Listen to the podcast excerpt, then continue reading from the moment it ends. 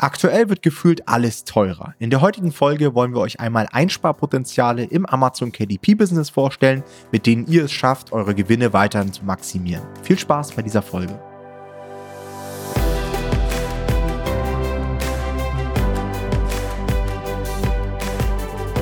Hallo und herzlich willkommen zu einer neuen Folge des Verlagsniveau Podcast. Und heute soll es einmal darum gehen, wie du in deinem Amazon KDP Business Geld sparen kannst. Ja, wir leben aktuell in einer Zeit, in der gefühlt alles teurer wird.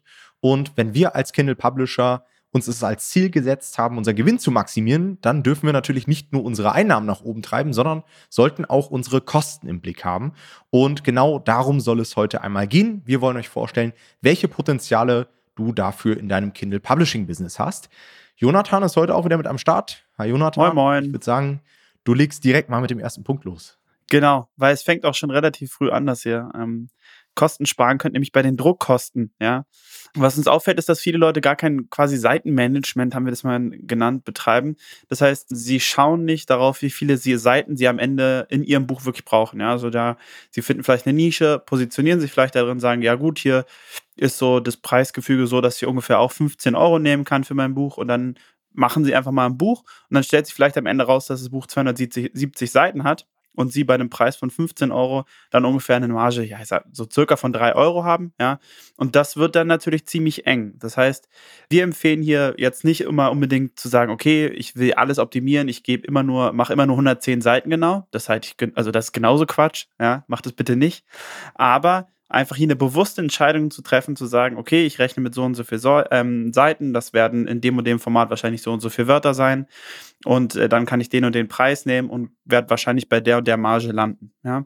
Das muss natürlich auch nicht alles direkt passen, aber trefft hier eine bewusste Entscheidung und lasst euch nicht irgendwie überraschen dann von mehr Seiten, so dass eure Marge kaputt geht, wenn ihr den ursprünglich angedachten Preis behalten wollt.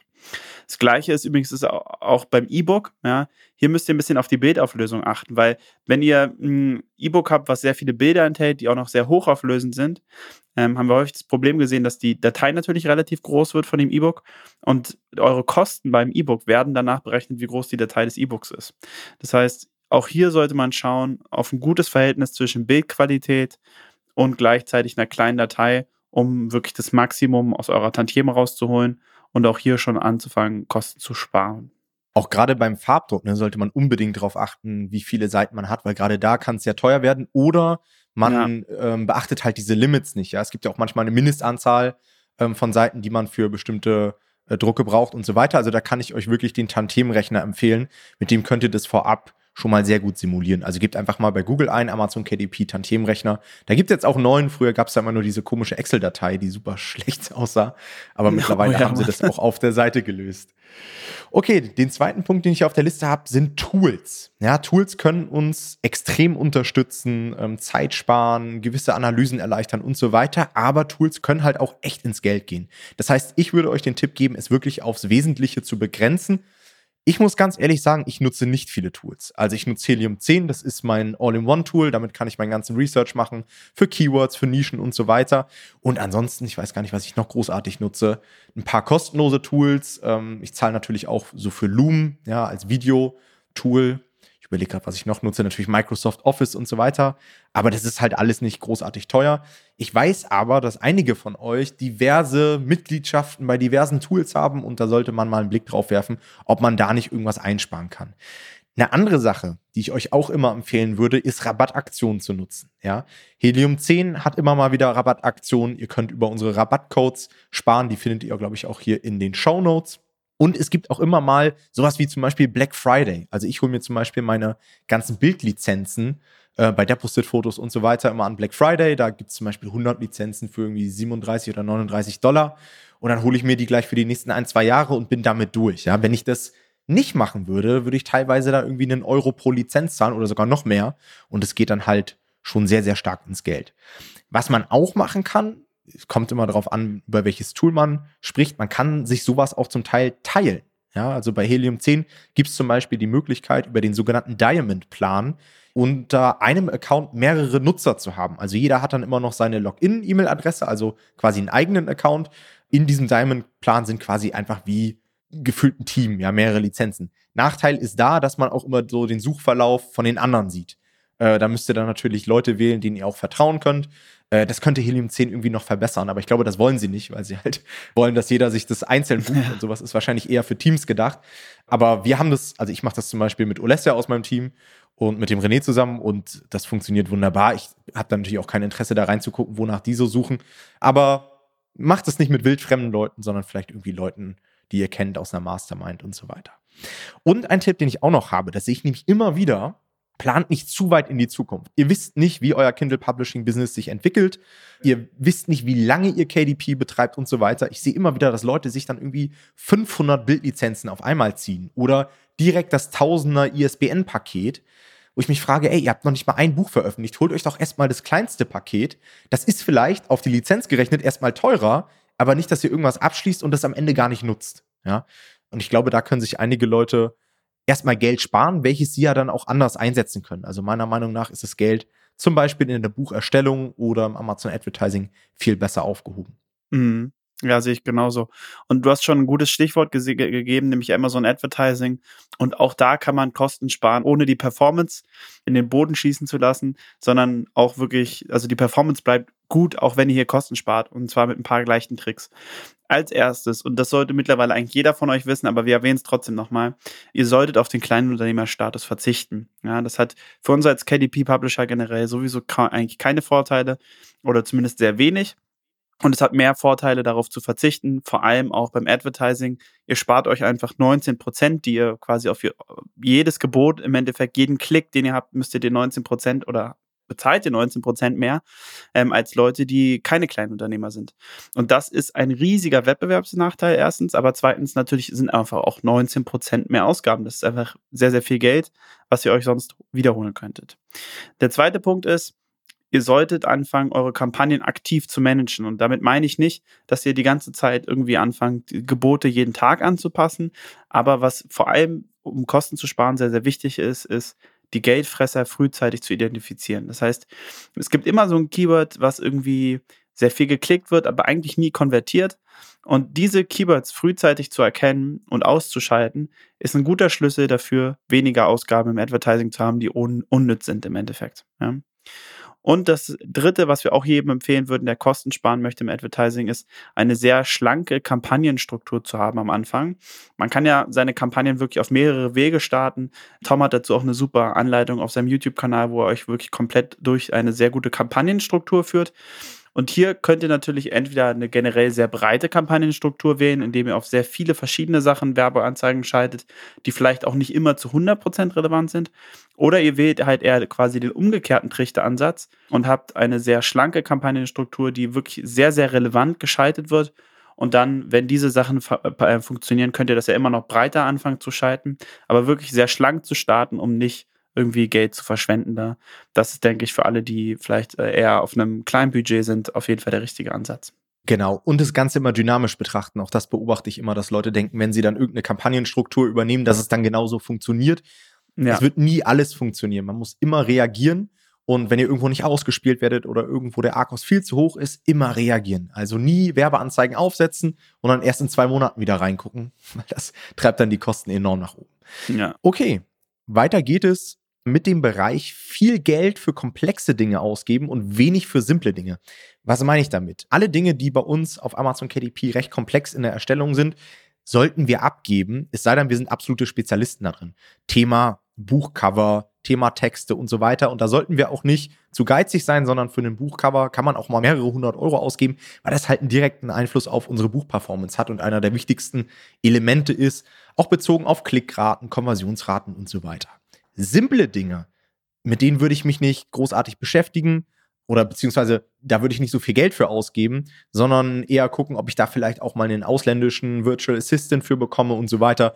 Sowas wie zum Beispiel ein E-Book-Satz oder auch fürs Korrektorat bin ich der Meinung, muss man keine Unmengen ausgeben. Da gibt es viele Anbieter, die sauteuer sind, aber das heißt nicht, dass man die immer wählen muss, sondern es gibt auch zahlreiche Korrektorate, Lektorate, die sogar Self-Publishing-spezifische Angebote haben, die dann ein bisschen günstiger sind und so weiter, muss man sich einfach mal ein bisschen umschauen. Genau.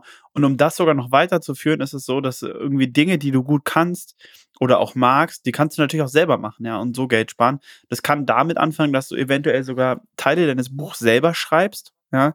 Ähm, das ist kein Problem. Nehmen wir zum Beispiel mal das Ko Kochbuch, ja, da könnte man sicherlich ein paar Sachen auch selber machen, wenn man denn dazu Lust hat, ja. Also, um da Geld zu sparen, gibt es viele Möglichkeiten.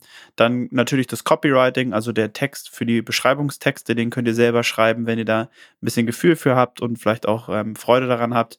Die A-Plus-Seite, also die A-Plus-Detailseite, ne, diese Produktbeschreibung des Verlages könnte man selber gestalten, wenn man ähm, daran Spaß hat. Und auch da würde ich empfehlen, macht es auch wirklich nur, wenn ihr so ein bisschen Händchen dafür habt. Ja, wenn ihr vorher noch keine Design-Tätigkeiten gemacht habt oder auch, weiß ich nicht, die vielleicht 20 Jahre her sind, dann ist es vielleicht nicht der optimale Zeitpunkt, die wieder zu erwecken.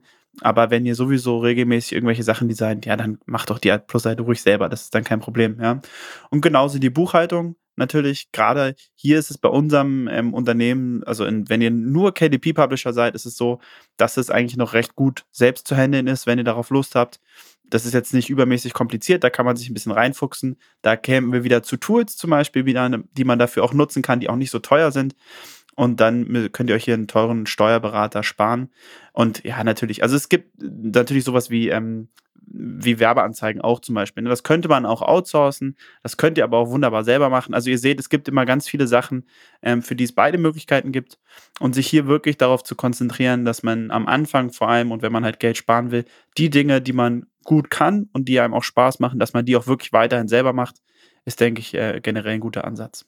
Ja, da will ich auch nochmal den Begriff der Opportunitätskosten mit ins Spiel bringen. Denn mhm. ihr müsst euch auch immer fragen, was ihr in der Zeit, in der ihr jetzt gerade vielleicht irgendwie die Copy schreibt oder euch mit Buchhaltung aufhaltet, in der Zeit könntet ihr vielleicht auch die Zeit sinnvoller einbringen. Auch das ist Kostensparen. Ja, wenn ihr da sitzt und euch sagt, ich will Kosten sparen, weil Tom und Jonathan gesagt haben, macht eure Buchhaltung selbst und ihr kommt damit überhaupt nicht zurecht und das hält euch nur auf, dann gibt es einen Steuerberater ab, zahlt da 70 Euro im Monat, dann ist die Sache auch vom Tisch und dann könnt ihr weiter an euren Projekten arbeiten und lasst euch nicht so ausbremsen. Also das sollte natürlich auch gut gewählt sein und nicht für jeden ist jede Option, die wir hier nennen, auch eine genau. gute Option.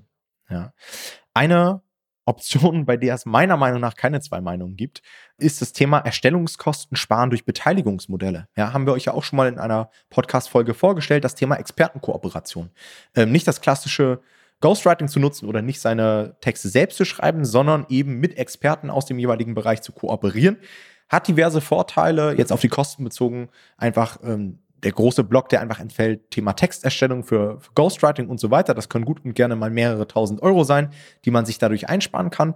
Und natürlich kann man seine Verträge auch so gestalten, dass der Experte, mit dem man das Ganze hochzieht, die Kooperation, sich auch an allen anderen Kosten beteiligt. Das ist Amazon Advertising, ähm, das sind aber auch Erstellungskosten, ja, Cover, was auch immer, was ihr alles teilen wollt. Und das senkt einfach euer Risiko, ja. Und ein anderes Risiko, was ihr mit der Variante natürlich auch nicht mehr habt und äh, was einem auch teilweise sehr, sehr viel Geld kosten kann. Und vor allen Dingen Zeit ist das Thema, dass gewisse Leute einfach auch mal abspringen können oder einen schlechten Job machen können. Ja, also stellt euch einfach mal vor, ihr habt einen Ghostwriter in die Spur geschickt und nach ein paar Monaten springt er dann ab. Ihr habt vielleicht schon was angezahlt, ähm, kriegt das nicht wieder oder das oder auch beim Cover ist es auch manchmal so eine Sache.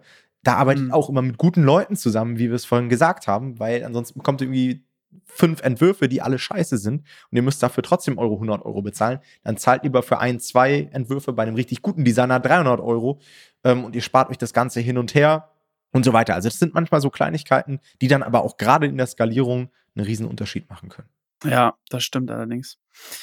Ein Punkt, der vielleicht für alle Anfänger vor allem auch relevant ist oder alle Leute, aber auch schon die Leute, die ein bisschen Erfahrung haben, ist, ähm, spart euch Infoprodukte, die man sich sparen kann. Ja, ähm, ganz viele Sachen davon sind wirklich schwachsinnig. Also äh, ich bin mir sicher, es gibt super viele Videokurse für 99 Euro oder auch noch günstiger auf Udemy zum Thema KDP. Es gibt vielleicht auch generell irgendwelche anderen Kurse für vielleicht auch ein bisschen mehr die ihr irgendwo kaufen könnt. Unsere Empfehlung ist da, also wenn ihr überlegt, so einen Kurs zu kaufen, dann arbeitet lieber YouTube-Videos durch, wie sie zum Beispiel auf Toms Kanal zu finden sind, weil da kriegt ihr die ganzen Infos quasi auch kostenlos. Denn wir sind der festen Überzeugung, jeder, der irgendwie eine Ahnung von KDP hat oder wirklich einen Plan hat, der wird euch kein Angebot im zwei- oder dreistelligen Bereich machen. Ja, also wenn ihr wirklich ein Coaching haben wollt oder ein, ein Mentoring oder irgendwie eine wirklich ein jemand Vernünftiges, von dem ihr lernt und der euch wirklich auch dahin bringt, wo ihr hin wollt, dann wird es erst wahrscheinlich im vierstelligen Bereich anfangen. Ähm, alles andere können wir uns zumindest sonst auch nicht vorstellen. Könnt ihr uns auch gerne zeigen, wenn ihr das irgendwo anders billiger findet, aber wir glauben das ehrlich gesagt nicht, weil einfach das würde keinen Sinn machen, das günstiger anzubieten, muss man sagen, weil da ja sehr, sehr viel Wissen transferiert wird und ähm, einfach viel Expertise reinfließt. Und deswegen unser Tipp, spart euch da das Geld dafür. Dann schaut lieber die YouTube-Videos, steckt das Geld lieber in irgendwelche Bucherstellungskosten, steckt das Geld lieber in euer erstes sehr, sehr gutes Cover dafür. Da ist es besser aufgehoben als in irgendeinem Kurs, der euch im Endeffekt auch nur das irgendwie ein bisschen besser zur Verfügung stellt, was ihr auf YouTube auch kostenlos finden könnt. Ja, und auch da wieder Thema Opportunitätskosten. Ähm, wir hatten jetzt gerade eine Teilnehmerin bei uns im Coaching, äh, die das Coaching jetzt erfolgreich absolviert hat und die hat auch gesagt, ich habe davor mir irgendeinen Billigscheiß gekauft und das hat mich halt wenig Geld gekostet, aber im Nachhinein so viel Zeit, die ich damit verschwendet habe. Monatelang habe ich mit diesem mhm. Halbwissen herumgearbeitet und hätte schon gutes Geld verdienen können. Und das summiert sich nachher auf. Das sind die eigentlichen Kosten eines solchen Billigkurses. Und das muss man halt einfach auf dem Schirm haben. Ja. Okay, letzten Punkt, den ich hier auf der Liste habe, ist das Thema rechtlich sauber arbeiten, ja. Abmahnkosten, die man sich sparen kann und so weiter, aber auch andersrum. Vielleicht nicht das ganze Geld für irgendwelche Versicherungen raushauen. Denn nicht jede Versicherung ist sinnvoll. Macht euch da Gedanken, was ihr wirklich braucht. Und wie Jonathans Vater immer sagt, große Risiken versichert man, die kleinen, die lässt man lieber bleiben. Und Korrekt. falls dann mal irgendwas kommt, ja, dann kann man das aus eigener Tasche zahlen. Das sollte eigentlich nicht so entscheidend sein. Alright, das war's mit dieser Folge. Wir hören uns beim nächsten Mal. Macht's gut. Ciao, ciao. Ciao.